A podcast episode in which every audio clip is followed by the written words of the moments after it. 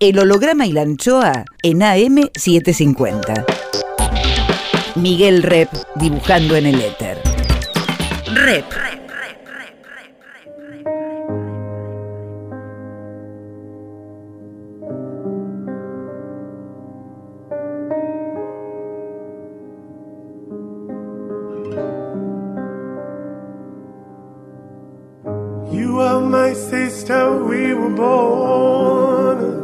eres mi hermana.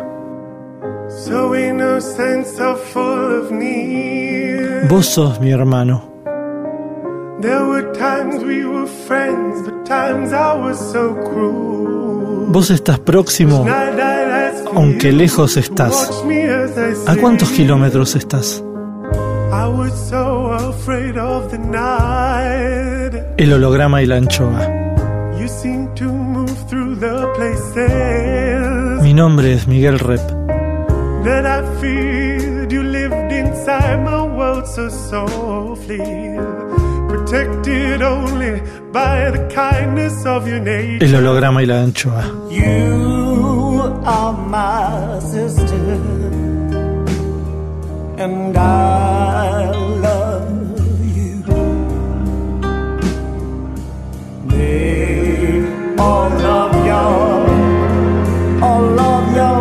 El holograma y la anchoa. Ustedes son mis hermanos.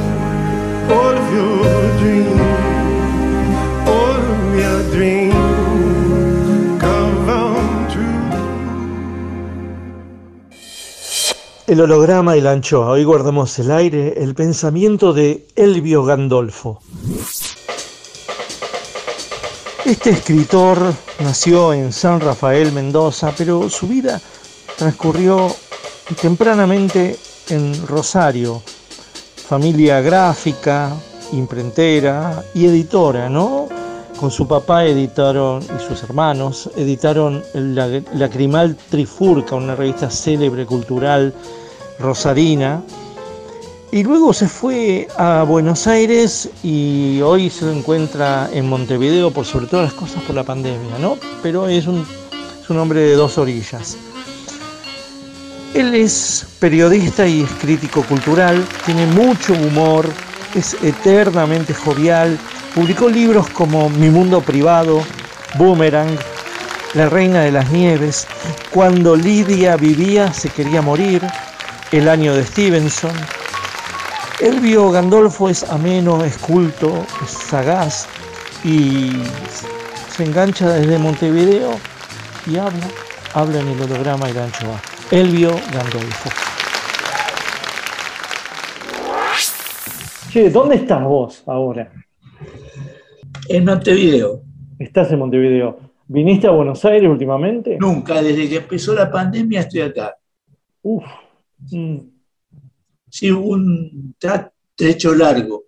Lo que pasa es que era muy arriesgado y sigue siéndolo en parte. sí, Y digamos, no es lo mismo que te quedes trancado en un lugar, porque muchísima gente me ha contado de quedarse trancado en ciudad a la edad de hasta 60 años o después de los 70. ¿entendés? claro, claro. Y, Sí, sí. y, digamos, en Buenos Aires no tengo contactos muy directos así, familiares, etcétera. Sí en Rosario. Claro. ¿Extrañás Rosario? Sí, pero menos en el sentido de la, la visité mucho en la época que andaba más mi viejo con Alzheimer, iba todos los meses. Sí, Y después ese ritmo lo, lo conservé durante años. sí. Ahora hace bastante que no voy. Y me alejó un poco la cosa muy brutal que hay de- del narco allá, ¿no? Sí, Es una cosa escalofriante. Digo, veo todos los días la capital, sí. voy viendo las víctimas, etcétera, pero es muy denso. Además me lo cuentan mis hermanos, ¿no? Yo ahí tengo tres hermanos ahora, sí. y Sergio. Sergio está en, en España. Ah, ¿cómo estás, Sergio? Muy bien. Muy bien, ¿no? de vez en cuando nos escribimos, yo lo veo muy bien. La pegó con una mina, una catalana fuera de serie. Mm. Y en Rosario tenés tres hermanos más. Claro, y, y una hermana que era la que me seguía que falleció. Ok. Es decir, que en Rosario no vas desde antes de la pandemia. Exactamente. También. También. Curiosamente me hicieron una invitación muy especial. Sí. Recauchutaron la, la feria del libro de ahí y me invitaron como homenaje, digamos. La primera fue Angélica Gorodich, el primer año, el segundo año yo. Y tuve una relación muy agradable esos días. O sea, porque a veces la ciudad, viste, cuando alguien se va, no sabes cómo lo recibe. Y había buena onda en general. Sí. Pero de parte mía, que no, no venía ni con, con ningún tipo de expectativa ni nada, y pude ver que esa cosa de Rosario cambió totalmente, era muy relativa. Había zonas enteras que están idénticas. Viste que las ciudades se mandan el verso del cambio, como en Buenos Aires pasa lo mismo. Sí. Y de golpe da la vuelta en pleno centro y estás en una cuadra que volvés a los años 60 o 50. ¿no? Claro. Y Montevideo debe ser igual, claro, obvio. Sí, Montevideo es muy rara porque conserva todo, eh, no lo mantiene demasiado. Hay mucha cosa que se deteriora, pero lo que la favorece mucho es el tipo de puerto que tiene, el tipo de cómo está ubicada en el mapa. En ese sentido, es mucho más hermosa que Buenos Aires, cuando llegás, etc. Tiene una cosa muy extraña. A Buenos Aires vos llegás, no imaginás ni en joda que hay atrás una ciudad como la que hay, cuando llegás por, por mar, ¿viste? Es verdad, es verdad. Y aparte Y- no, hay, no, hay, no, hay, no hay vista al río casi. Exacto. Y acá a su vez está el cerro, que es muy agradable, la bahía, que es espectacular. Yo la vi durante muchos años, he trabajado en una oficina en un piso octavo, eh, un piso 11, que se veía entera. Es. Parece tallada por un artista, no, no una cosa natural. ¿viste? Mm, Ade- Además, desde ahí podía haber días de tormenta. Acá es muy común la tormenta de viento bestial. Y veías todo el agua picada y la bahía perfectamente serena, impresionante. ¿Y por qué elegiste Montevideo vos? Porque vine acá el 6 de enero del 68 y me impactó como ciudad. Eh, yo ya tenía muy buena relación con los integrantes de una revista que se llamaba... eh, ah, no, no puede ser que no me acuerde. Ya, ya me voy a acordar. ya me voy a acordar. Una, una, una revista era- yo sacaba, sacaba la revista en, el- en Rosario y vine a visitar a este tipo, a Clemente Padín, de los huevos del plata, así se llamaba la revista. Mm. Y llegué el día que cerraba la feria, el 6 de enero cierra la feria. Era en el Palacio Municipal, la cerraba. Y me quedé, el tipo era un tipo fuera de lo sigue siendo. Actualmente es un artista más bien de vanguardia, desde hace mucho tiempo, arte correo, cosas muy experimentales. Un gran, gran tipo.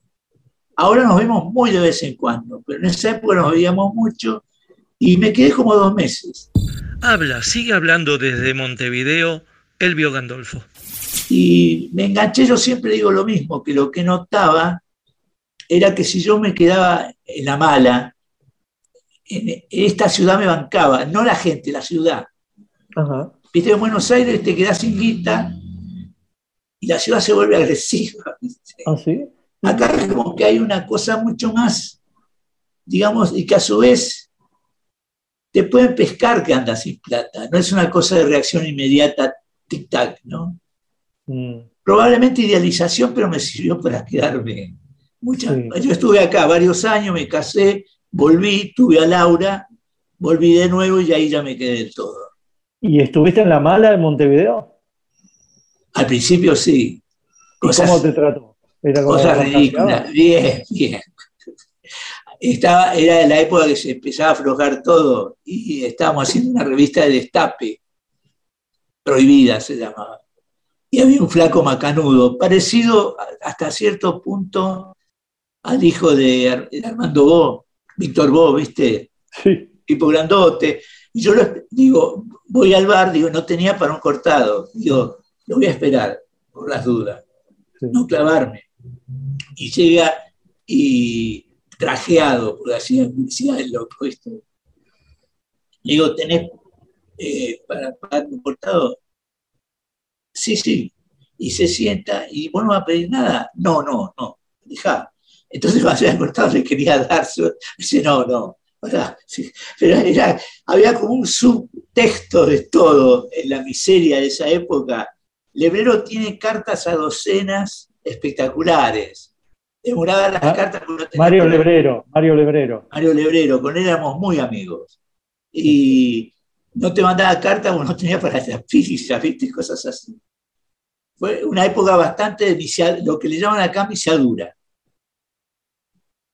Y, y- y el ambiente que vos recorrías, que vos frecuentabas, era un ambiente, Montevideo, ¿eh? periodístico, era ensayístico, era Mira, te cuento, al comienzo, yo me había hecho muy amigo de Marcial Souto, que era amigo de Lebrero, que le editó los dos primeros libros, ¿no? Y cuando vine, era con la idea de hacerle traducciones para una colección.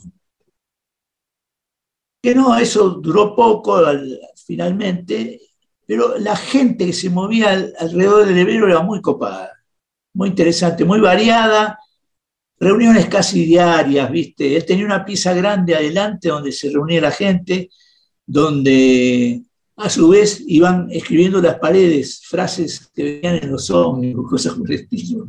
Me quedó grabada una que decía, no hay que darle a Tarzán más virtudes de las que realmente tiene, ¿viste? Por ejemplo.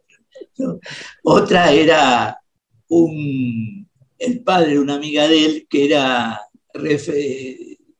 juez de básquet, digamos, y se enojaba y se agarraba a piña. Había ido a Paraguay y se agarró a piña con los jugadores. Entonces había puesto Bravo Oscar, por eso se llamaba Oscar el tipo, ¿no? Eh, Era un clima muy que te hacía bancar cualquier cosa, como Mm. aventurero, si querés. Leíamos cualquier cosa, influía mucho la historieta en todos nosotros. Y- Éramos ¿qué fanáticos perdidos. ¿Cómo? ¿Qué, qué historieta en Montevideo? Charlie Brown. No, no, no, cosas extranjeras, obviamente. Claro. Por ejemplo, y teníamos la teoría de que Charlie Brown había, nosotros lo leíamos en la revista italiana, eh, Charlie, ok. En Linus. Li- en Linux, en Linux. La leíamos ahí, y la teoría nuestra es que el único idioma donde vos realmente entendías el humor de Charlie Brown era en italiano. Ajá. Esa, era teorías. Y a su vez todos estamos en el- los comienzos de, de- de la actividad, ¿viste? Y con bastante carga propia cada uno. Marcial ter- en no mucho tiempo terminó haciendo el péndulo, se fue a Buenos Aires, etc. Lebrero siguió su trayectoria que no paró más, ¿no? Claro. Más una serie de amigos que ahora casi no los veo nunca, los dejé de ver, pero que eran, formaban parte de ese grupo.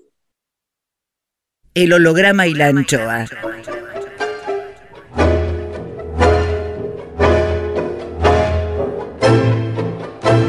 Banda de sonido por Elvio Gandolfo.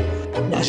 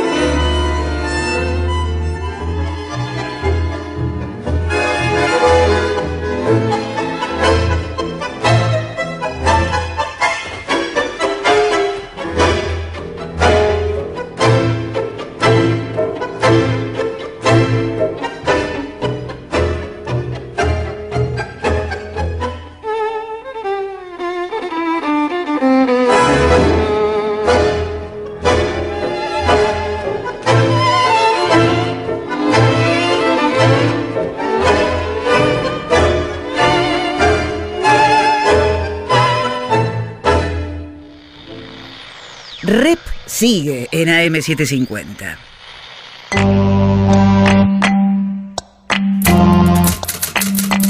Crack por Jorge Tanure.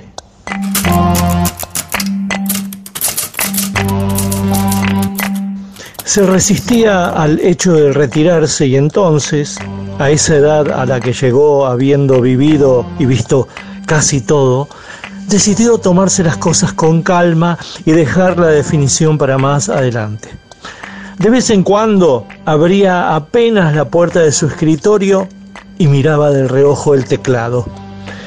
Era normal verlo sentado en la vereda, directamente en el piso, en camiseta, mirando pasar los coches descoloridos y los perros viejos. Y rompía nueces. Colocaba dos nueces en la palma de su mano, cerraba el puño y crack, las rompía, las observaba y luego se las comía. Le causaban placer las nueces dentro de su boca y también verlas. Para él cada cáscara de nuez imitaba y albergaba en su interior dos perfectos hemisferios cerebrales, dos medios cerebros en miniatura que confirmaban aquella teoría suya que nadie atendía.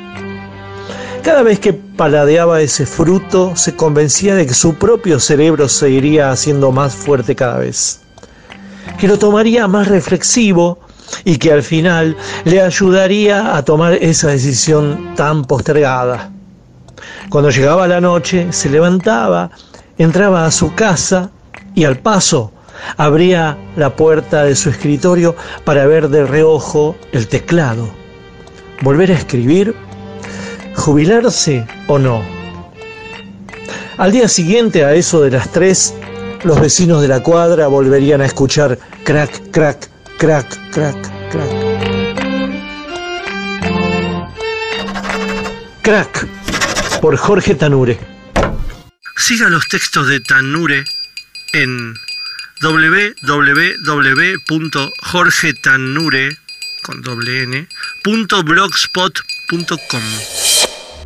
Miguel Rep dibujando en el éter. El holograma y la anchoa.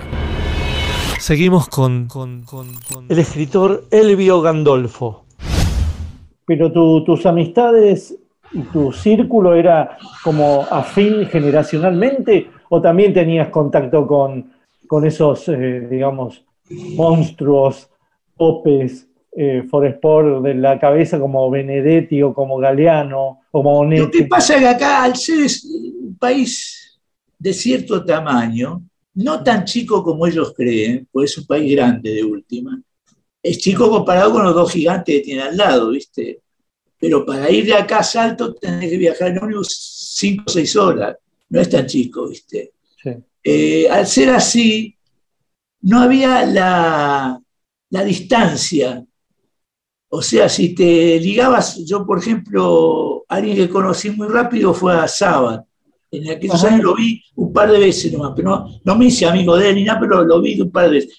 Después, cuando Porque lo Sabat ofrecieron, estaba, eh, Sabat estaba viviendo ahí cuando lo conociste. Exacto, y lo conocía al hebrero, que más tarde, cuando le hacías acordar de él, 20 años después, te decía, ah, sí, el gordo, decía. Y los dos formaban parte del Club de la Guardia Nueva, que era un club de tango. El hebrero hacía una especie de periódico de pared, una cosa así, un poco antes de que yo llegara. Cuando yo llegué ya estaba incorporado completamente al grupo de los Juegos de Plata, hebrero. Sí. Era un grupo que también estaba Horacio Buscaglia, que era cantante, teatrero, etc. Y después de ahí salieron, por ejemplo, los Casacuberta, que eran muy amigos de él. Mm. Eh, Carlos Casacuberta, que era el padre de la edad del hebrero, que iba a ser el gran escritor. Y el gran escritor en realidad terminó siendo uno de los hijos. Otro hijo fue pintor, pero no de una manera como formateada, ¿viste? No era una cosa de escuela, digamos. Había como una pasión general, mezclada con todo lo político. Claro, dictadura, ¿no? Dictadura en ambos países. Totalmente, no, yo cuando iba a veces, eh, el hebrero, cuando se jubilaron los padres, les regaló la librería de viejo que él tenía. Y se mudaron a, a ¿cómo es? A Piriápolis, y pusieron ahí la librería. A partir de ahí yo iba a veces, me quedaba varios días, me hice muy amigo de la madre, que era una tipa macanuda. Después el padre, pocos años después, falleció. Y era fantástico el clima, o sea, muy, si querés, hasta barroco, pero disfrutable, digamos. Que a su vez, cuando aflojó, por lo de la dictadura fue bravo. Por ejemplo, yo te contaba recién que cuando salía de Montevideo, siempre nos hacían bajar del ómnibus, nos cachaban, viste, una cosa fastidiosa. Era, era salado, digamos. ¿Y había algún tipo de hermandad entre los huevos de oro y, y la criminal trifurca? ¿Por qué? Porque había, porque vos venías de eso, ¿no? No, a él le impresionó mucho. Yo cuando llegué, acababa de salir la primera plaqueta casi que él sacó, que era un relato largo, y a mí me dio vuelta, tenía que ver con muchas búsquedas que yo estaba haciendo en literatura. También le hice una nota en el lagrimal. Y el tipo quedó de vuelta, haber sacado eso y de inmediato tener respuesta en Argentina, en un momento que había como de parálisis general, ¿viste? Porque eso era... ¿Cuál era tu búsqueda, la que dijiste recién? ¿Qué era tu búsqueda? Y yo trataba de hacer al principio básicamente poesía, un poco en la onda de los Bindi, Mm. y después ya me canalicé por relato y con el tiempo volví con fuerza a la poesía en los últimos 10 años. Ajá. Ahora va a salir dentro de poco en la Universidad de, de Entre Ríos la obra completa poética mía, que para mí yo no lo podía creer, son 500 páginas. Claro, porque son, son, son varios libros, ¿no? Son tres libros chicos que salieron impresos. Uno solo grande, que es el primer trimestre del año de Stevenson, y la jugada es ese, ese un trimestre serían ponerle 90 poemas de Mm. cualquier medida. Sí. Y después, cuando ah, me dijeron que salía el libro, terminé el segundo trimestre. Sí, ok. Y quedó un, Cuando estabas haciendo poesía y saltaste a la prosa, ¿no? sí, Eh, ¿La prosa era, prosa era- ¿Te llevaste la poesía a la prosa o hiciste como un corte? No, no, no, era todo, total, eran dos cosas completamente distintas. Mm. O ¿Qué estamos sea, hablando? ¿De la Reina de las Nieves? ¿Qué estamos hablando ya a esta altura? No, al principio, el cuento rey de los primeros años fue Vivir en la Salina, que le puse ese Ah, título a, la obra completa. Que a esa altura me había influido mucho eh, el norteamericano de Alaska, como es, eh, que era socialista también, Jack London. Ah, sí. para mí es uno de los grandes narradores del mundo, digamos, porque además tiene una variedad que no la conoces hasta que no lo lees de verdad, porque siempre lees que son los cuentos de Alaska y los cuentos de mar, ¿viste? Los cuentos de... Y cuando lo lees entero no se puede creer. el tipo. Y aún hoy me sigue influyendo después de tanto tiempo. Y otro que me había pegado fuerte, que a veces uno te das cuenta hasta que lo lees de nuevo años después de que te influyó y demás, y decís, pero este yo le robé todo. Era el de Soy leyenda. Ah, Mate, Mate, Mate. Matheson, Matheson es un capo total. Que Capo. le hice- ¿Cómo? Capo. Total, pero además ves guiones de él en las series que guionó, y hay un capítulo que es uno de cada tanto, extraordinario es de él siempre. ¿Y qué lo leías? ¿En Minotauro a Matheson? Exacto, esa, y lo que podía conseguir, apenas me enteraba que había algo, lo perseguía, ¿viste? Claro, porque vos podías conseguir en inglés que te lo leías en inglés, claro. Claro, claro. Mm. Más, más, más. Más Elvio Gandolfo. Rep en AM750. ¿Y sos un escritor que se nota que sos traductor? No creo, eso fue una pasión que desarrollé en la revista mía, El Animal Trifurca. Traduje varios cuentos, después con el tiempo, gracias a la amistad comercial, traduje un libro para Minotauro, que lo hice tan mal que Burruga había marcado todo en rojo, ¿entendés? ¿Cuál era? Era a mí un tipo que no me copa en ciencia ficción. Eh, el loco este que se fue de Estados Unidos, un, un langa, digo, un capo. No me voy a acordar ahora. Pero puso en peligro una pareja mía, porque yo me mataba tanto para traducir. Era un loco que trataba de imitar a Proust en el libro. ¿Quién era? Leu. Leu. ¿Eh? Leu. No, ¿cómo? Leu. No. Es, un- El caso de. es uno de los escritores conocidos de ciencia ficción. No, no, pues este no es de ciencia ficción, es uno de, Ah, de escritor, el que hizo Mira Vic- Becky Brass, la, la película, ¿te acordás? ah, mm. Eh, Pero no dijiste que era traducción para Minotauro. a través de Marcial había conseguido y cuando vamos, habla un rato con Marcial, después me dice, bueno, Gandolfo, sacas el libro y te lo pone. Y empiezo a ver página tras página cubierta de, de marcas. Por cero, ni mala ni buena onda, un tipo estaba haciendo laburo. Y me dice, ve, mire, y hace así, te, está todo igual.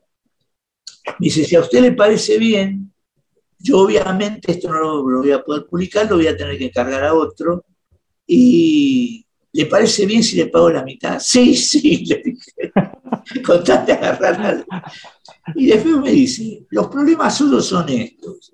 Y en una hora fue el equivalente a meses de clase en una escuela de traductor. Acá esto, tal.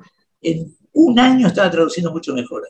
¿Qué pasa? La novela no me gustaba, era complicada, era larga, ¿viste? Las cosas que yo había traducido para la- el animal eran cuentos que me gustaban mucho, de Bester, de tipos así.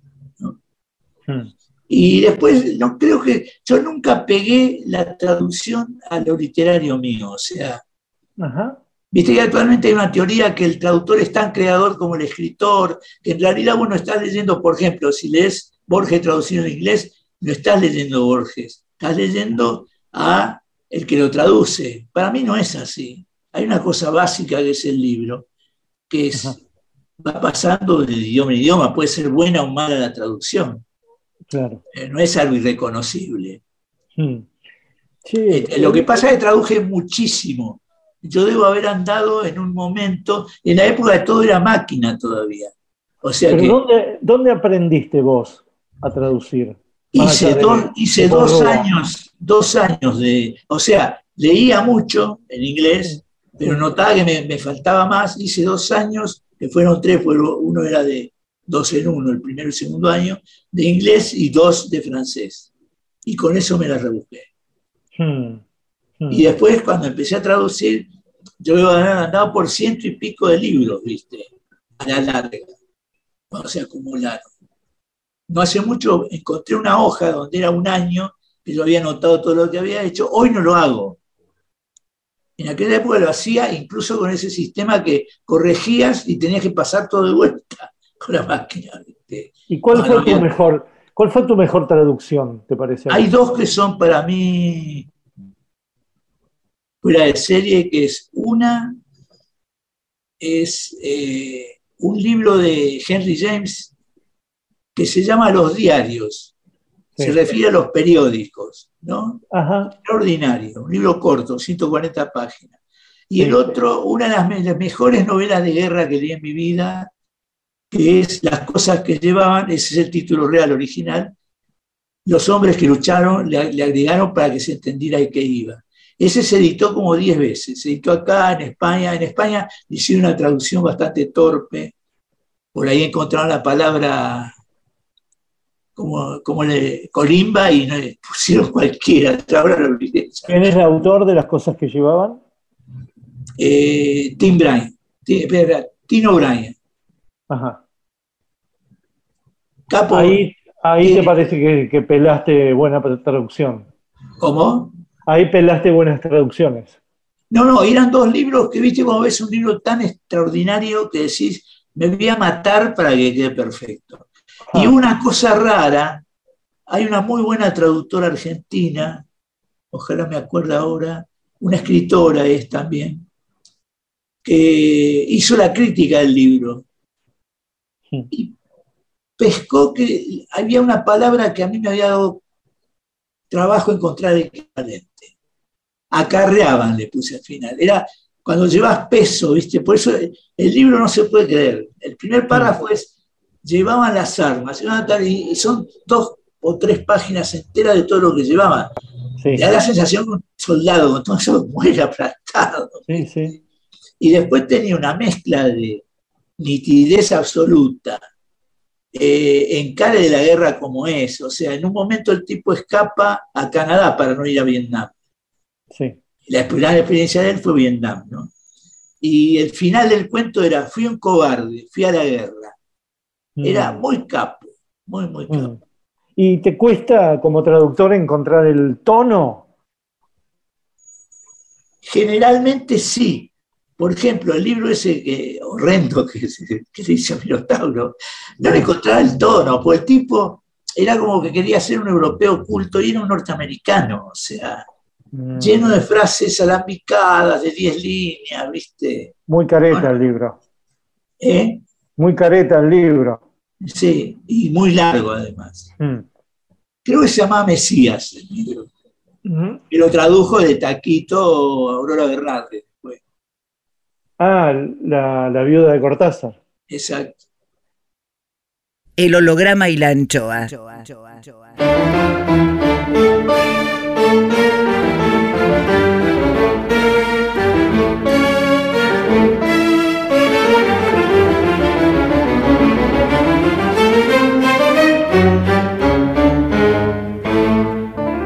Clima musical, Elvio Gandolfo.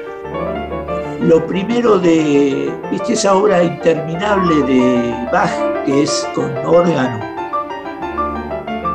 La primera de todas tocada por Lennon.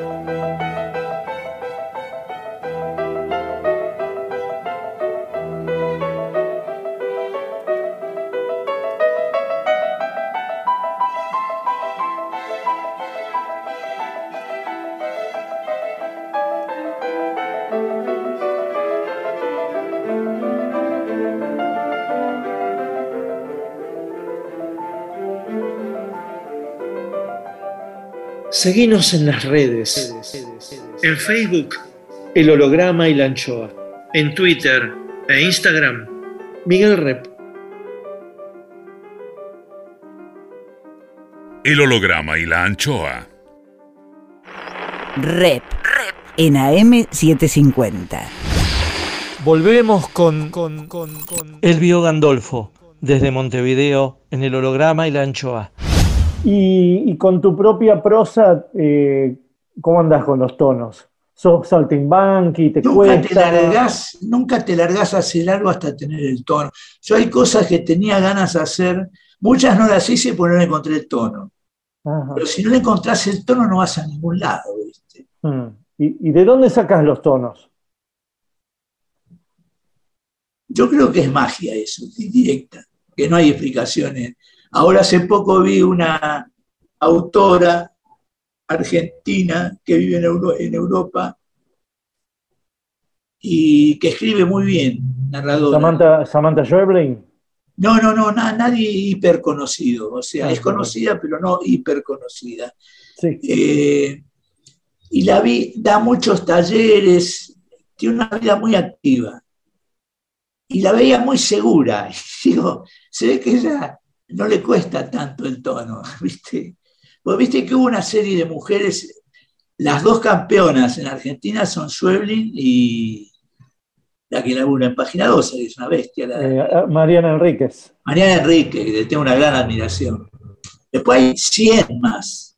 Sí, Y muchas, viste, que se parecen, en el mismo sentido en que se parecen los escritores hombres. Llega un momento decís, no, otro libro audaz, con cuentos hiper jugados de tal cosa, que va a sacar un premio en España, lo van a publicar en México, te cansa al final, ¿no? El fenómeno de la máquina. Viste, el, el gran problema de hoy es cómo escaparle a la máquina en todo. Mm, Por ejemplo, mm, ahora, Putin, sí. Ojalá que le encuentre la vuelta, para- por lo menos parar y zafar, y si no, para que le sirva para algo, pues es todo como una guerra convencional hecha en un mundo que eso dejó de existir prácticamente. Sí, totalmente. Una guerra antigua.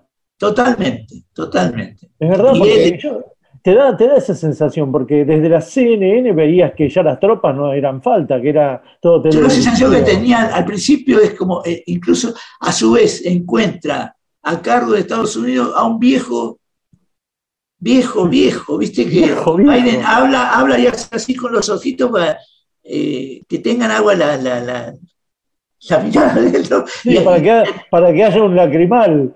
termina hacer discurso y sale de- corriendo, tiene miedo de caerse muerto arriba del, del- del micrófono. ¿viste? Es verdad, es verdad. sí, Es, es un momento muy raro. sí. Hoy sacaron un meme y está una foto de Putin felicitándolo como médico. Por su último en 48 horas consiguió terminar con la pandemia. Viste que ahora se habla de eso, ¿no? Es terrible, sí, exactamente. Sí, Estamos es viviendo un momento raro. la pandemia ha pasado, ha pasado de Hace moda, ha pasado de ser noticia y ahora es la guerra, ¿no? Necesitan Exacto. enseguida, necesitan in- inmediatamente otro miedo, ¿no? Exacto. Mm.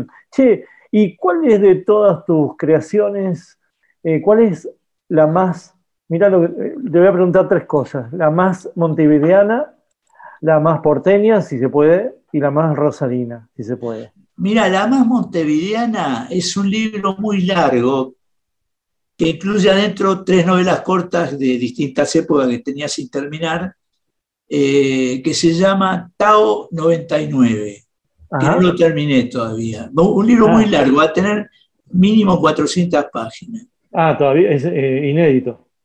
Total, no, me Mm. falta un trecho de 100 páginas. ¿Cómo se llama? Tao. Tao 99, Ok. porque tiene 99 capítulos en vez de 100. Mm.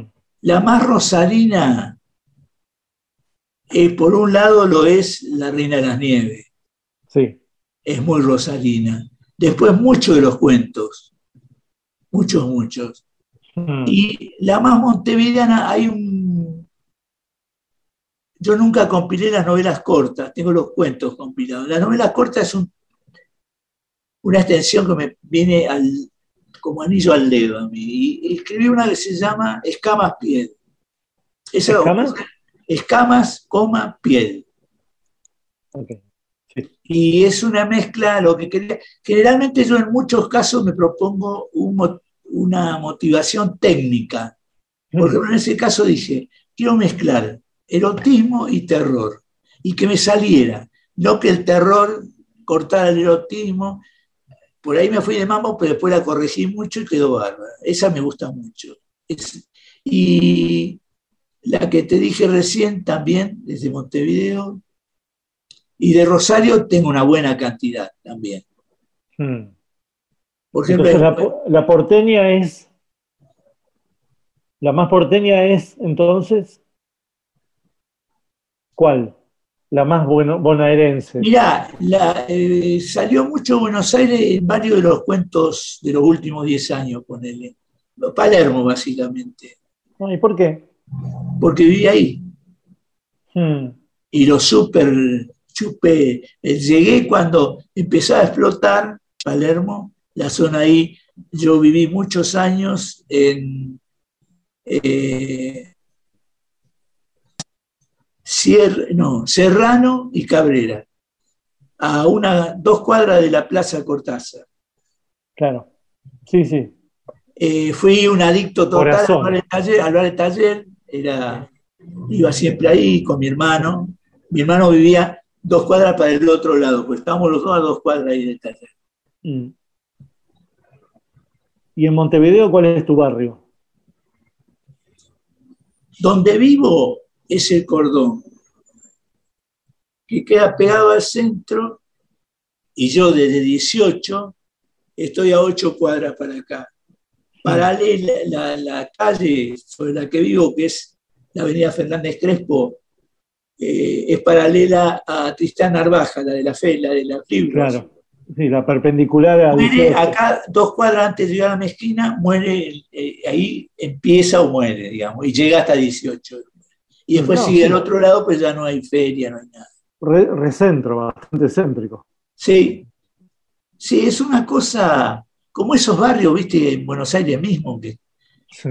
que no es exactamente el centro, pero qué sé yo, Santa Fe, Escúchame, Eh, Elvio, ¿cómo? vos llegaste, vos llegaste a fines de los 60 a Montevideo, ¿no? Sí, Ahora, Montevideo siempre se dice es una ciudad que se quedó quieta en los 60. ¿Podrá ser? No. ¿En qué? Por un lado, el, el manejo que tiene el pasado es completamente distinto. Tiene muchas cosas que nunca se tiene en cuenta, que al principio Montevideo era portugués prácticamente, va, la zona esta, Colonia, etcétera. Por suerte acá hay un tipo de periodismo, si querés, antiguo, pero útil. El Canal 5, que es el canal oficial, hace muchos programas de investigación sobre cosas. Entonces vi varios sobre, por ejemplo, eh, la fortaleza Santa Teresa, que en un momento la tuvieron que ubicar para parar a los portugueses o a los brasileños, digamos. ¿no?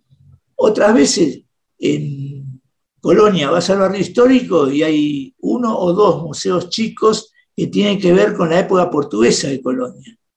Los, los cosos de la pared, como es, los azulejos, todo, ¿viste? Es raro porque es un país, si querés, una vez que rascas un poquito, no es tan así, tranquilo, institucional, ta, ta, ta, ta, ta, ta, ta, y lo haces así y totalmente delirante al mismo tiempo. Ajá. De una manera no estentoria. Nunca estentoria, siempre austera. Eh, digamos, no, no, depende. Si, si está en momento de estallido, a veces es loca, ¿viste? Mm, Y a su vez hay una diferencia radical entre, mo- como pasa en Argentina. Argentina no tiene un carajo que ver con Buenos Aires, ¿Verdad? objetiva- objetivamente. A su vez, a los porteños no hay nada que les interese menos que Argentina, me refiero. Ir a, a visitar. Yo he tenido momentos con amigos míos de años que digo, ¿cómo puede ser tan banana? No puedo creer. Muere el, interés de él en el mapa, muere en la general de verdad. Vos crees que es una exageración de los cómicos o de los periodistas, pero es exactamente así. Acá pasa algo parecido. Al mismo tiempo que creen que es mucho más chico de lo que es el país, tiene muchísimas zonas. O sea, Salto no tiene absolutamente nada que ver con Paysandú ni con esto, y cada uno es como una microcultura. Por ejemplo, en Argentina, viste que Bahía Blanca es una ciudad, decir, medio complicada, ¿no? Hay mucha presencia militar. Acá es Durazno, parecida, pero nada. O sea, la otra está en una zona ya muy fría, ya para Patagonia. Acá es también pero es parecido el, inconsciente colectivo de la ciudad. Y a su vez, a veces conoces a alguien muy chiflado y dices, sí, yo soy de Durazno. Ah, bueno, entonces lo, ajustas. El holograma y la anchoa.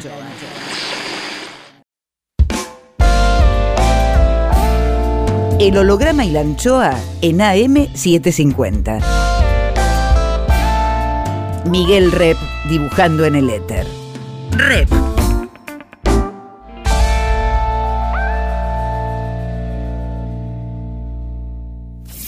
Cuadritos finales. Más Elvio Gandolfo. Escritor. Elvio, ¿qué persiste en vos eh, del laburante de la imprenta? Mirá, lo que pasa, yo viví la muerte de la tipografía total, ¿viste? Porque durante unos años todavía se hacían las tarjetas de enlace con la letra inglesa. Eso se fulminó. Después viví la muerte total de la máquina de escribir, que era como el gran instrumento de, de la literatura, era ese, ¿te acordás? Inclusive mi viejo quedó como enganchado con una etapa intermedia que era la máquina de escribir electrónica, ¿te acordás? Claro. Tenía una voz que hacía chaca, chaca, chaca, chaca, chaca, chaca. Y también pasaron por la fotocomposición. Digamos, hubo periodos cortos que fueron la, los diarios que pegaban sobre un rodillo en frío, la composición en frío. En frío. No podía corregir antes. Yo las conocí todas a través del trabajo que hice pero con, con Mero Alcina, yo laburé 24 años. Y en esos años Sergio, mi hermano, terminó instalando y se difundió después, cuando saltó la tablita, una imprenta de OCE. Es otro, otra técnica, ¿no? Pero vos trabajabas con la tinta, trabajabas con la tinta. No, no, y sobre todo componía, mi viejo era tipógrafo y me heredé, el oficio de él. Y sí, trabajaba con los rodillos que tintados, que pasan arriba de, del relieve de esa... era una cosa verdaderamente del renacimiento. Eh, armaba las palabras al revés. Totalmente, totalmente. Claro, claro. Y durante mucho tiempo hacíamos libros y te venía todo el plomo del linotipo y lo tenías que imprimir rápido porque lo tenían que cuando vino el OCE se tiró todo eso a la basura, tenías que imprimir otro libro y no tenías plomo, ¿viste? Hmm. ¿Y reconoces de vez en cuando el olor a tinta en alguna parte que andes? Sí, sí.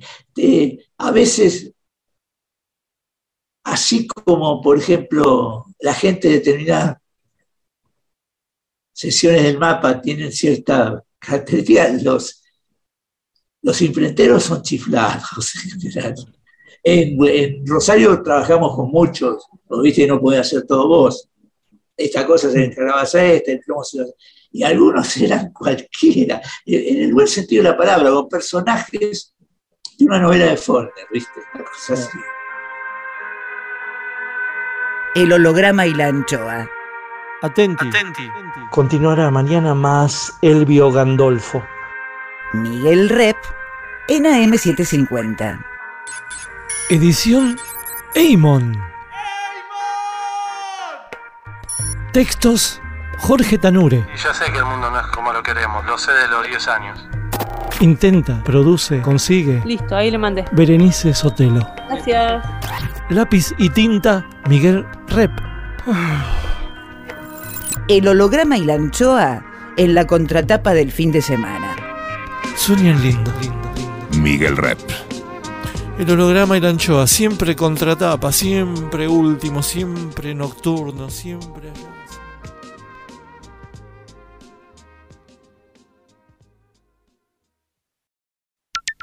El holograma y la anchoa en AM750.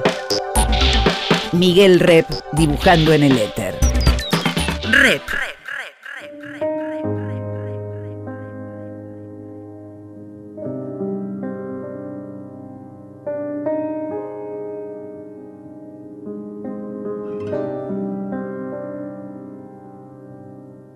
You are my sister, we were born Tú eres mi hermana. so innocent, so full of need. Vos sos mi hermano.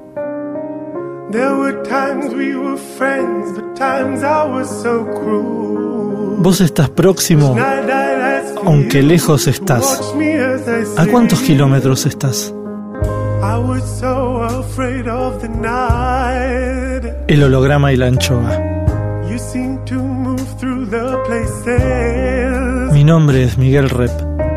that I feared. You lived inside my world so softly, El holograma y la anchoa. You are my sister, and I love you. May all of your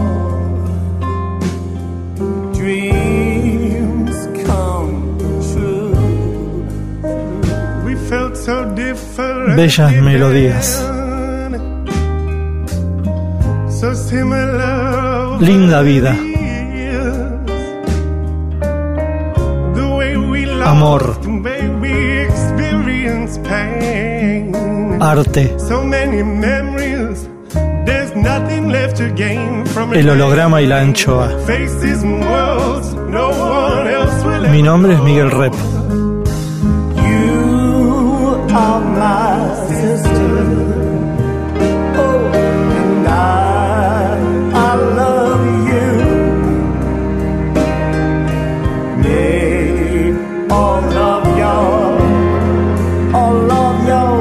El holograma y la anchoa.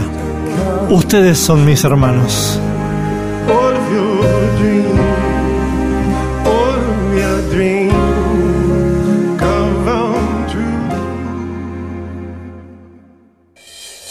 El holograma y la anchoa. Hoy, hoy. Segunda parte de Elvio Gandolfo.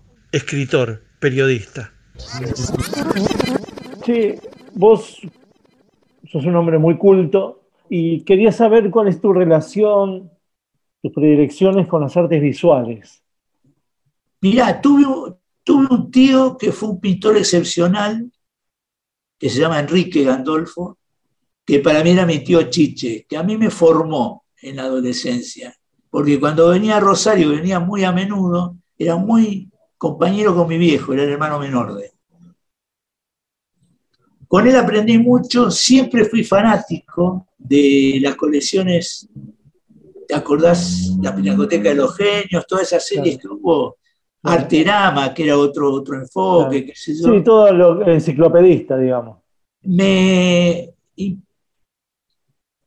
pegan fuerte los, los grandes pintores. En Rosario hay uno en especial, no me va a salir el nombre ahora, que no es de lo, es un capo absoluto, pero no es que, que te sale de inmediato. En Rosario hay muchos plásticos Sí, no, está Juan Grela. de la hostia, pero ahora ah, con alguien hace poco hablábamos de Mele Bruniar, una grabadora que la rompe, ¿viste? sí, murió hace unos pocos años. Pero yo tengo incluso acá en casa un, un afiche que hicimos con un grabado de ella en la, la editorial municipal cuando estuve a cargo, que son cosas, tienen un nivel latinoamericano, Claro. tipo México, ¿viste? Una cosa muy heavy, Bueno, este que te dije, Juan Grela, ¿no? un, un crack total. Crack. Otro, el que escribía, el que hacía, digo, personal, cosas, charritos de cerámica chico, al estilo de un Tano que hay muy famoso. Obrad, ¿lo jurás? No. Ese, rastrealo, hay un libro de puta madre que sacaron los de, los de una editorial chica de Rosario, que es un álbum con mucho material, te va a dejar, te va a sacar de espalda. Impresionante. Es Obrar, O-U, B corta R-A-R-D. Obrar. Sí. Y bueno, pero vos tuviste alguna vez veleidades de artista plástico, agarraste el lápiz, No, tuviste algún manejo, una- manejo de las imágenes que no sean escritas, No, lo, lo que sí noto que es lo que me tira, porque en un par de relatos, uno en especial, dice que el personaje podría haber sido pintor. Que eso a veces se daba en Rosario. Alguien que iba a Buenos Aires, gran pintor, y dejaba de pintar. Y volvía, ¿viste? Pero le seguía, seguía teniendo el bicho, ¿viste? Una cosa así. Hmm. Y después estuve bastante relacionado con lugares donde había arte, ya fuera, el Museo de Rosario era muy bueno, Eh, tengo un par de pedazos en mi obra de- hablando de eso. Lo que es raro en Rosario a su vez es el total aislamiento con que se mueven los grupos sucesivos de creadores, ¿no? De lo que fuere. A veces descubrís 20 años después que este y este, que no los veías nunca juntos, hacían casi lo mismo, pero no se miraban, ¿viste? Una cosa así. Acá en. Montevideo pasa un poco lo mismo. Ajá. En cambio, en el ambiente de los historietistas, que los admiro mucho yo, porque hay por lo menos 20 dibujantes tomando el mundo así, que son excepcionales artistas, eh, son mucho más tranquis para verse a sí mismos. Cuando vas a una convención de historietas, la pasás mucho mejor que una convención de escritores. O por ejemplo, a mí me pasó cuando me invitó a Resistencia, eh, el gran autor de Resistencia que labura en página, como es, eh, el gran autor de Resistencia. Sí, que hace mil años, pero que digamos que hace una, una, una cosa anual. Ah, perdón, Mempo Giardinelli. Exacto, pensando- que hace esa cosa pensando en pintores. sí. A mí me impresionó, digo, ¿por qué esto funciona tan espectacularmente bien? Impresionante. Te atraían mil personas de número real. No había choques, había unas minas que lo ayudaban. Y después me enteré que el ámbito no era de escritores, sino de bibliotecarias. Y es otra historia, ¿entendés? Es raro, ¿eh? eso es muy raro. Sí. Además, Pero- se percibe. Pero como que esa amabilidad y esa falta de competencia después del rama en los encuentros, aunque vayan escritores, Total, total. ¿no? Porque hay como una acuerdo especie de... Había tres, tres chicas que lo ayudaban mucho, que le llamaban las tres Marías, porque eran- se llamaban las tres Marías. Sí. Después tuve ot- otra experiencia que tuve inolvidable, fue ir a un festival excepcional, es generalmente excepcional, pero ese fue el más excepcional de todos, en el pueblo de Puig, de Puig. Ah, Hay Villega, ¿eh? una, hay una bibliotecaria que es cuadraplégica, fuera de serie, Sí, sí, sí. que logró quedarse con las casas de Puig, o sea, las compró. Y no podía creer yo la polenta que tenía todo. Fue largo, además, duró cinco o seis días. Sí, es verdad. Eso eh, está en un documental, esa chica. Ah, muy buen, muy buen documental, me encantó. Sí, ¿no? Sí, muy bueno. Más, más, más. Más Elvio Gandolfo. Rep en AM750. Che, y si fueras dibujante, pintor, ¿cuál sería como la imagen de tu vida? Me tienta caer. Viste que hay una, como una tendencia rioplatense, sobre todo uruguaya, en el pesimismo. Es decir, ¿cuál sería la imagen? Un solete. No, yo te, te- un placer que a mí me hizo pasar tranqui la pandemia, que ya van tres años casi, dos, dos, dos, dos. dos, dos. dos. Marzo a marzo. Fue por un lado eh, Esteban Podetti, que me parte la cabeza. Por otro lado, el que está en la Nación, el de Diego, que tiene que hacer un chiste por día en colores y la pega siempre. No lo conozco en persona, pero nos hemos escrito y demás. Ah, ya sé quién, sí, parece. Y después, hará menos de un año, un tipo creó un grupo con Moebius, el francés. No puedes creerlo directamente. Porque es casi como un ejemplo de magia delirante, porque fue es un tipo que hizo primero un western, Louis Berry, que anduvo bien, muy bien hecho, pero lo Claro, que hizo sí. después, como Giró, giró, Jean Giró, giró. Ahí, ahí está. Y después lo que viene de él, a ese grupo se han asociado 10 o 15 personas más, cada uno de los cuales tiene muchos archivos. No para nunca. Pero pará, Moebius se murió ya. Por eso, John pero Giraud digamos, se este tipo creó ese grupo, eh, tiene un nombre europeo, es el mejor de los que pone material, es, es como el, el capataz, digamos, ¿no? Después hay otros que tienen, pero no para. Y a su vez, meten cosas que sacan de otros lugares, poner ahí un documental no muy largo, 20 minutos, ponele, sobre cómo Giraud o Moebius y Messiers, que era otro que hacía historietas en Francia, sí. laburaron juntos para Duna cuando la iba a hacer Jodorowsky. Ah, claro. Y después, eh, se enteró y les pidió por favor que hicieran todo el arte del quinto elemento. El Y yo cuando elemento. la vi, cuando la vi la película que la estrenaban, el aire de Bruce Willis, que es tachero, ¿te acordás? Sí, sí, Eh, el- la- la una película ex- extrañísima, El Quinto Elemento. Y Dune, que al final la hizo, la hizo David Lynch.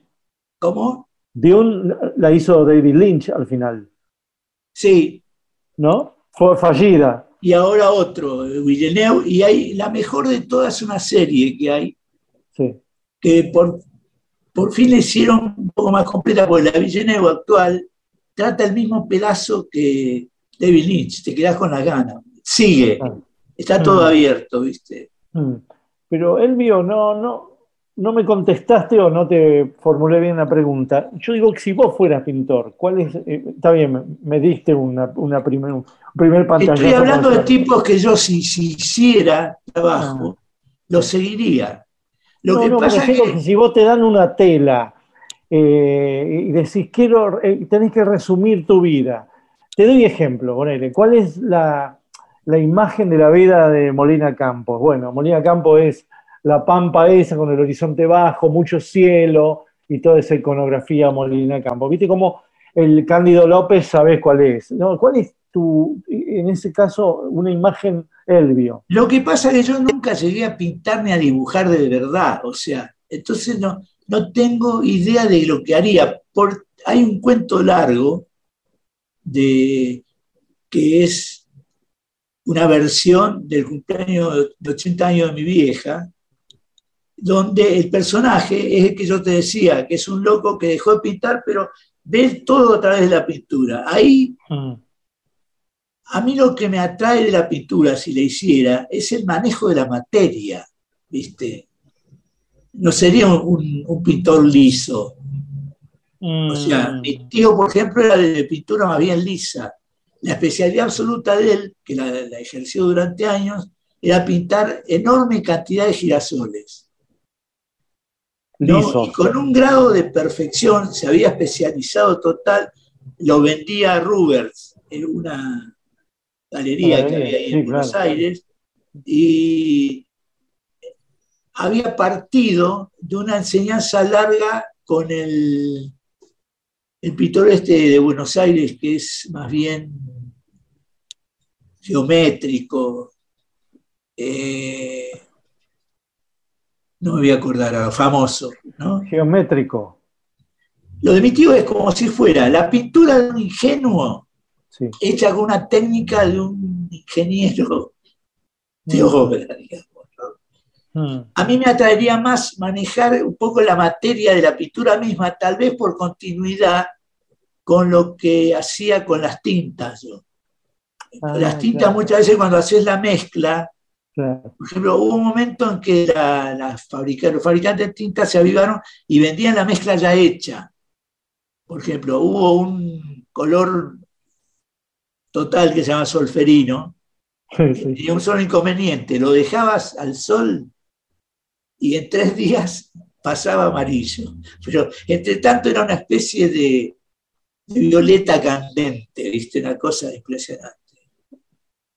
No te sé solferino. bien qué sería. Está bien. Pero sí, que- como, como, como que serías un matérico. ¿Cómo? un matérico con mucha materia trabajaría. No, pero no, sé qué, qué, imagen metería. Tampoco haría, eh, por ejemplo, dos pintores que a mí me parten la cabeza son eh, Lucien Freud y el otro es el de Inglaterra, muy loco, el que hacía los, los, barcos. No, no, no, los, los tipos de la iglesia. Bacon. Bacon, Bacon, Bacon, me da vuelta. Claro, son, son como de la misma familia. Freud sí. y, Bacon, y ¿no? Lucian Freud no se puede creer, cada vez que ves un cuadro nuevo de él, lo ves y te caes, es impresionante. Como sí. Bueno, entonces... figuras, figuras veteranas desnudas, que hasta el último detalle. ¿no? Tremendo, sí. Pero bueno, serías un, un, pintor o un dibujante figurativo, no serías abstracto. Sabe, por ahí, si me hago pintor, por ahí sería un pintor plano, canchero. ¿sí? Mm. Plano, pero sea, plano, claro. Plano puede ser cualquier cosa. Negro era plano. Nunca ejercí. ¿Cómo? Mm. El holograma y la anchoa.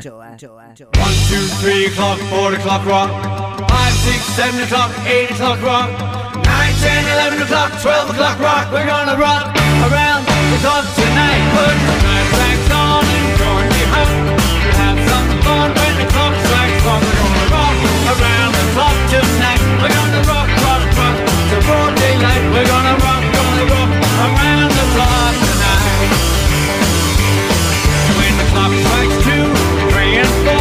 the we'll yell for more. We're gonna rock around the clock tonight. We're gonna rock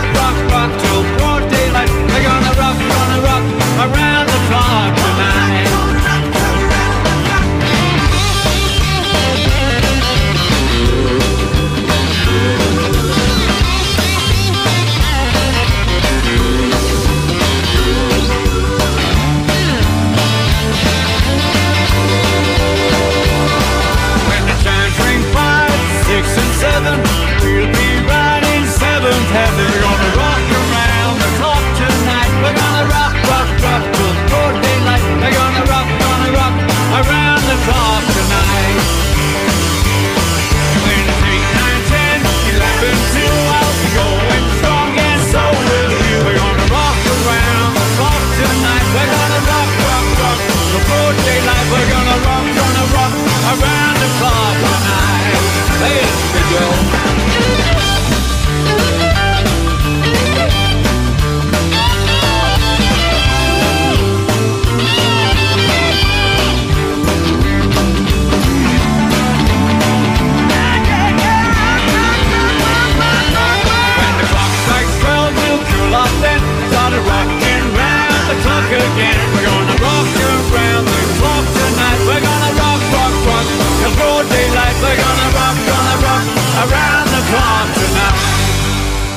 Musiquita que nos dejó Elvio Gandolfo. El rol del reloj por el batero de los Beatles recién. Por Ringo, la rompe. Rep sigue en AM750. El recepcionista de arriba. Oh my God. Juicio al invitado. Como todos sabemos, está científicamente comprobado que cuando morimos, subimos al cielo, nos reciben para testearnos en el juicio final.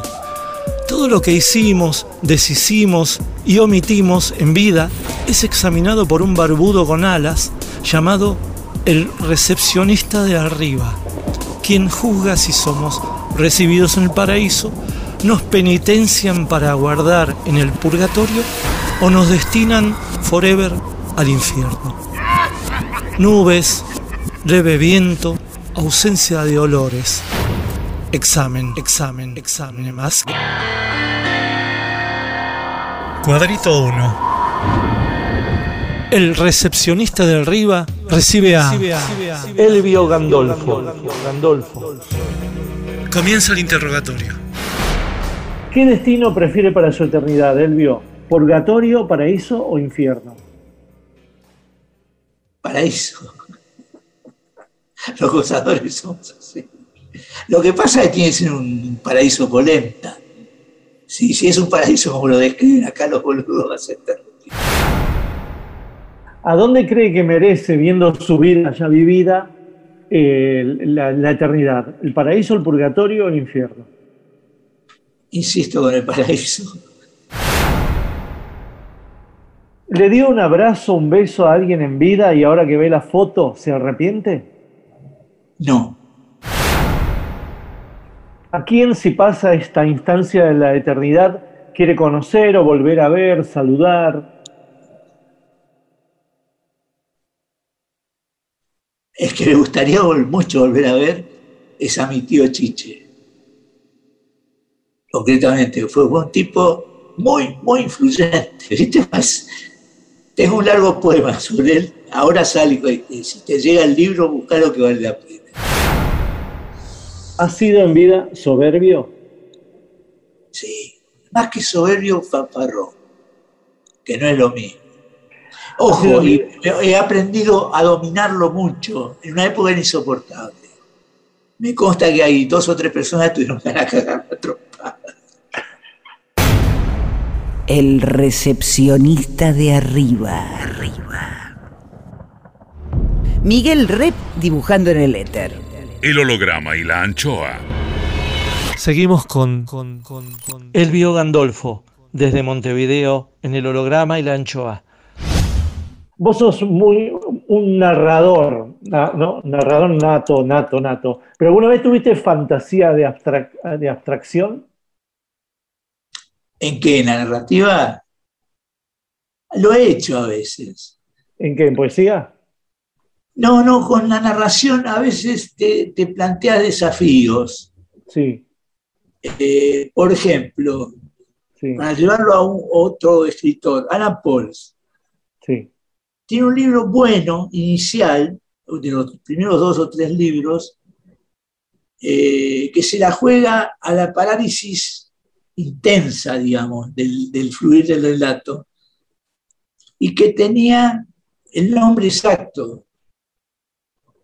Se llamaba algo así, no sé si exactamente, pero como el momento inmóvil, ponele, ¿no? Ajá. Y la editorial dijo, claro, iban a vender tres ejemplares, ¿viste? Entonces le pusieron el pudor del pornógrafo, iban a haber vendido seis. ponele. Y a su vez después él hizo su propio camino de él, narrativo, autobiográfico, etc. Sí. Pero de esas cosas te atraen mucho. La época que yo empecé a escribir era la época experimental de todo el mundo Mm. incluido Saer, ¿viste? Eran tipos que hacían, hay cosas de Saer que son imposibles de leer casi, de rompepelotas. Sí, sí, sí, sí, sí. Eh, digamos, no lo puedes decir porque es un tipo, yo le tengo una admiración incondicional, pero esos pedazos, con, con te los cuento, digo, en tal cuento, bien, fragmentos como este, voy a cruzar, voy a cruzar el patio, es de noche, voy a cruzar el patio, es de noche, y llega un momento de decir, basta, ¿viste? Por la noche. El lenguaje, el lenguaje, el lenguaje. Ahí está.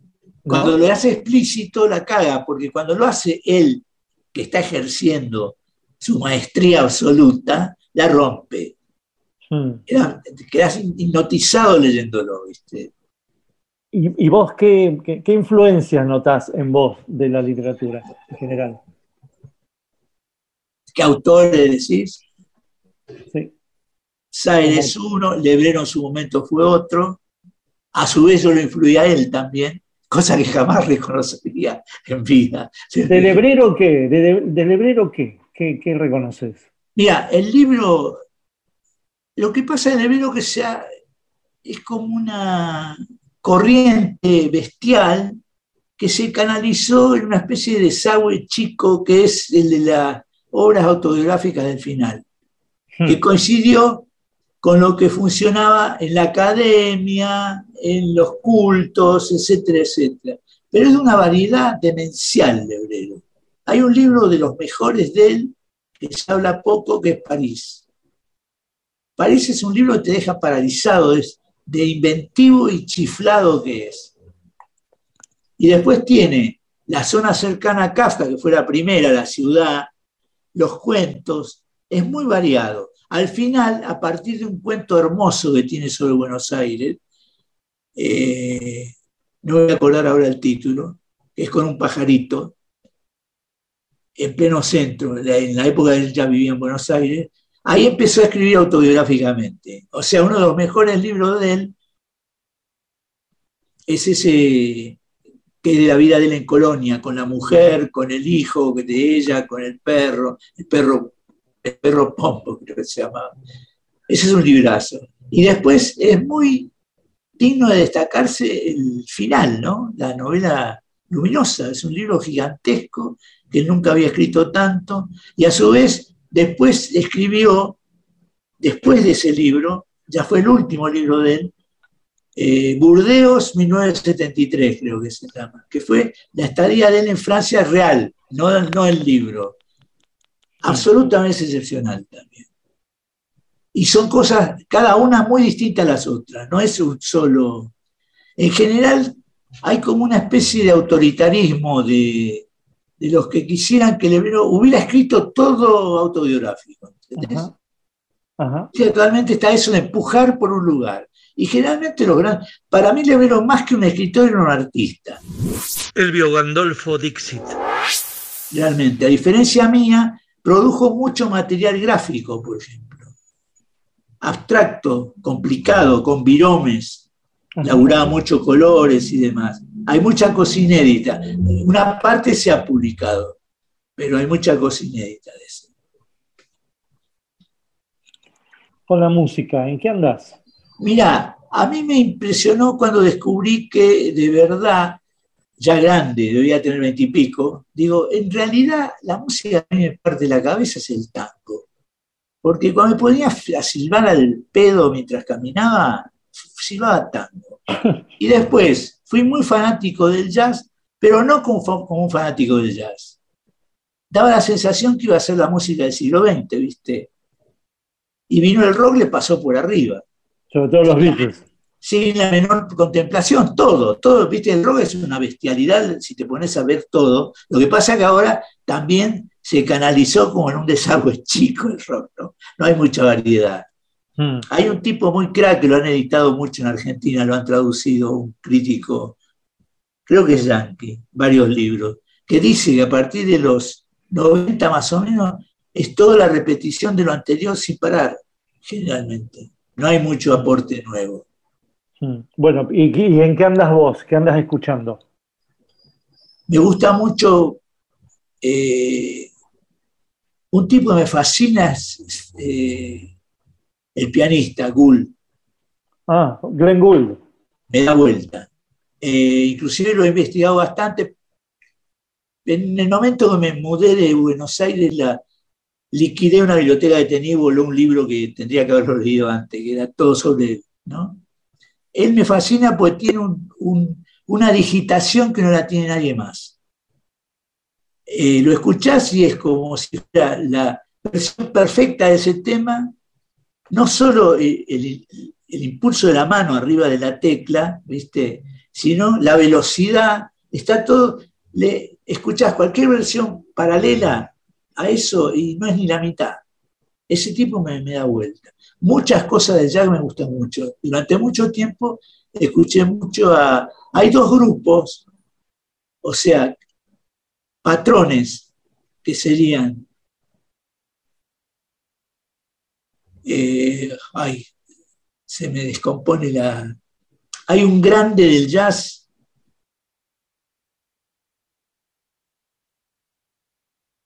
Él es un capo de la percusión Ajá. Y sacó docenas de pianistas de todos los demás instrumentos.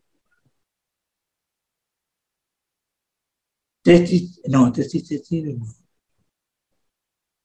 Ya se me va a ocurrir. Y el otro es el, el blusero inglés que grabó durante décadas. ¿Cómo se llama? Es lo mismo. Tiraba músicos de blues sin parar. Lo, es- lo es debes haber escuchado. Pero es como en la familia del jazz siempre, ¿no? No el jazz No, rock no, esto, es Blue Blue, ¿eh? Blues, blues. Mm. Decir, que tenés una gran predilección ahí por el blues.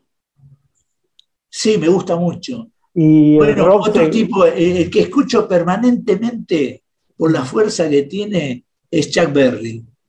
Ah, Lo pongo mucho para laburar, lo, lo- lo percibo muy bien. Otro es el pianista Jerry John Morton.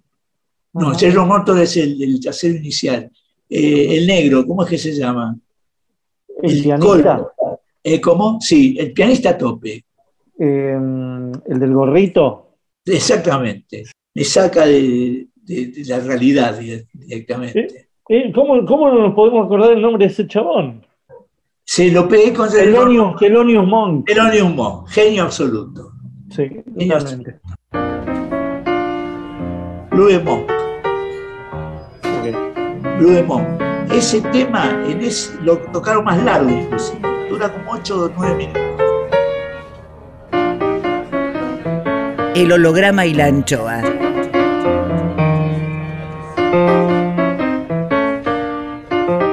Banda de sonido por Elvio Gandolfo.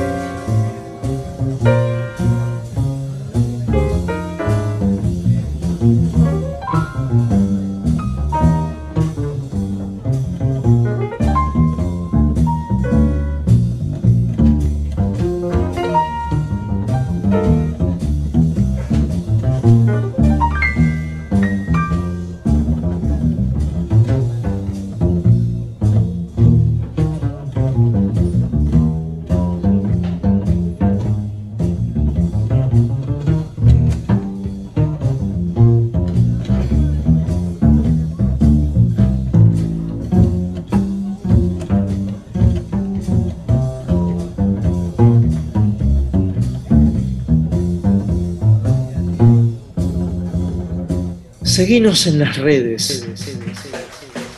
En Facebook, El Holograma y la Anchoa. En Twitter e Instagram, Miguel Rep. Rep sigue en AM750. El recepcionista de arriba. Oh my God. Juicio al invitado. Hay gente que espera entrar en el paraíso, pero hay muchos en el paraíso que esperan que entre cierta gente. Cuadrito 2. Continúa el interrogatorio a... Elvio Gandolfo. Gandolfo.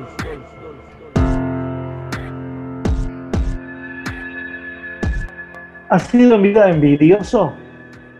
Sí, aún hoy. Y otra cosa que aprendí a dominar, decir, para, en otro también se decir. ¿Has sido en vida mentiroso? A veces sí. ¿Has sido en vida procrastinador? Viviendo en Uruguay es absolutamente necesario. Si no, si no te dicen, ¿a dónde vas? Que te, te atropellas a todo el mundo. Acá la lentitud es un, un valor esencial de la vida cotidiana. ¿Has sido en vida celoso? Sí. Y de manera estúpida, ¿viste? El celo siempre te liquida lo que querés salvar. ¿Has sido en vida racista? No, ¿Has sido en vida optimista? sí, ¿Pesimista? muy de vez en cuando. ¿Has sido en vida dilapidador Sí, sí, a veces sí. y avaro? Un poco, pero no tanto, muy poco, muy, muy poco. ¿Has sido en vida ambicioso? En la, en la adolescencia es inevitable. ¿Has sido en vida violento? No sé, eso no sé, la verdad que no sé, pues he, he sido violento, pero en situaciones que lo meritaban, ¿viste? Estabas en una crisis complicada que no la podías resolver si no te movías un poco. ¿no? El recepcionista de arriba. Rep. En AM750. Volvemos con, con, con, con- Elvio Gandolfo, escritor. Sí, ¿cuál fue tu libro que más satisfacción te dio? Tanto un libro no sé, pero el que te mencioné, Escamas Piel, para mí es uno de los topes. Eh, la Reina de las Nieves es otro, que son de, medida 80 páginas, poner una cosa así. Me gusta mucho cómo me salió por la velocidad con que lo hice, sí. Mundo Privado. Mundo, mundo privado, ¿no? Claro, que fue como una explosión. Fue, estaba apretado por, ¿viste esas boludeces de la vida cotidiana que te sacan de quicio? Se te tranca algo un trámite burocrático, no te terminan de arreglar un caño del baño, eh, y que de golpe estallás y me quedó espectacular. Y esa, esa, catarsis como que te sirvió para, descubrir el tono enseguida, ¿no hubo dificultad? Más que, nada, más que el tono, la fuerza, tiene fuerza en ese libro, porque mm. se tira a hacer cualquier cosa y le sale, ¿viste? Y ahora hice algo al revés, eh, agarré un cuento viejo que tuvo mucho éxito en su momento, Un error de dueña, agarré ese cuento y agarré líneas que aluden al pasado del tipo y escribí un libro entero que va a salir este año en Tusquet. Probablemente se llame igual, Un error de Ludueña. Me quedó muy bueno, lo reconozco. Cada vez que termino un libro, yo tengo la convicción absoluta que hice una cagada, ¿viste? Y después lo leo varias veces, lo corrijo y me va convenciendo. Y a su vez lo hago circular un poco y pegó este. Quedó una cosa muy extraña, porque tiene mucho que ver con Rosario, pero nunca la nombro, ¿viste? Y a su vez es como un Rosario de la imaginación, no es de investigación, ¿entendés? Hmm. No me puse a ver. ¿Y cuál es tu tema, te parece a vos? Ah, no, tengo muchos. Hmm. Tengo muchos. Pero así como, viste, como apretando mucho, exprimiendo mucho el trapo, ¿no? ¿Cuál te parece que es el tema? O un no, un tema que a mí me interesa mucho porque además tuve, ocupó gran parte de mi experiencia, son las, las pocas mujeres con las que he estado, digamos, por ejemplo, me han articulado cosas creativas muy profundas a través, a su vez, de mi relación con mi viejo y con mi vieja, que no fue pesadillesca. Viste que hay tipos que les da mucha eh, imaginación que el, padre los caiga piña o que se vaya, que sea a mí no. Con mi viejo tuvimos muy largas charlas. En su momento, cuando decidí irme, a él no le gustó un carajo, pero pasó más o menos un año que andábamos medio distanciados y al final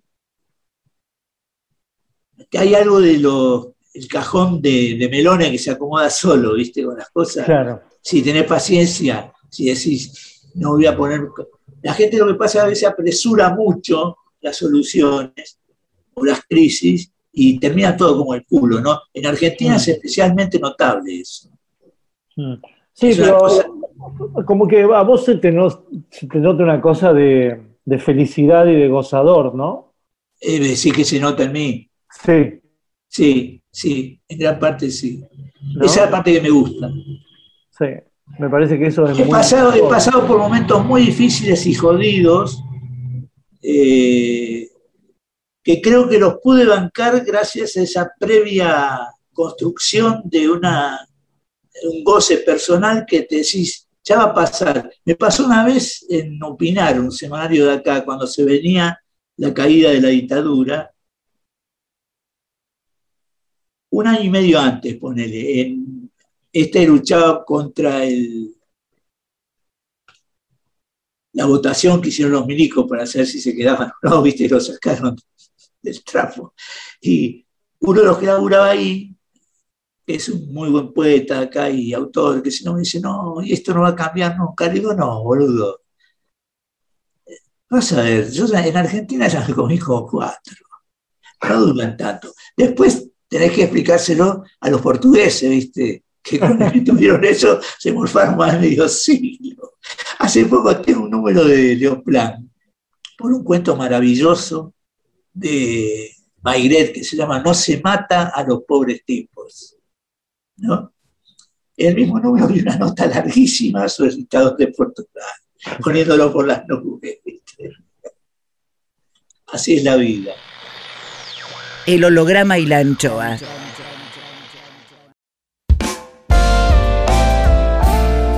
El holograma y la anchoa en AM750. Miguel Rep dibujando en el éter. Rep.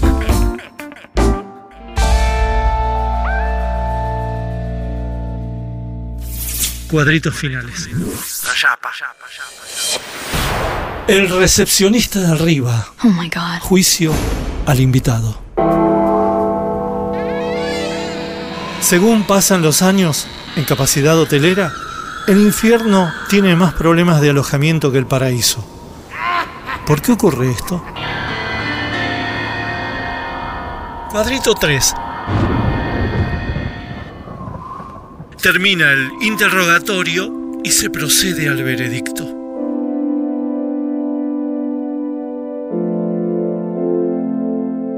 ¿Cuál fue su pecado personal preferido en vida? Hacer la plancha. ¿Cuál fue el pecado que no perdonó en los demás? La soberbia me saca de quicio. ¿Le quitó el novio o la novia a alguien? Que yo me acuerde, no, pero eso nunca lo sabés del todo. Salvo que tenga la voluntad, que diga, le voy a quitar el novio a fulano. ¿Se murió rebelde o dócil? Él vio. No, más bien rebelde. ¿Qué le faltó por hacer? En realidad, cuando llegas a esta altura, ves claramente la otra vida que podrías haber llevado, ¿viste? No sé si me explico. Por ejemplo, yo noto que me digo a mí mismo, loco, pasaste los 70 y estás en esto, esto, esto, y de inmediato decir, bueno, vos elegiste esto, esto, esto y esto, y la consecuencia. Esa otra vida eh, te queda por hacer siempre. Así es la vida.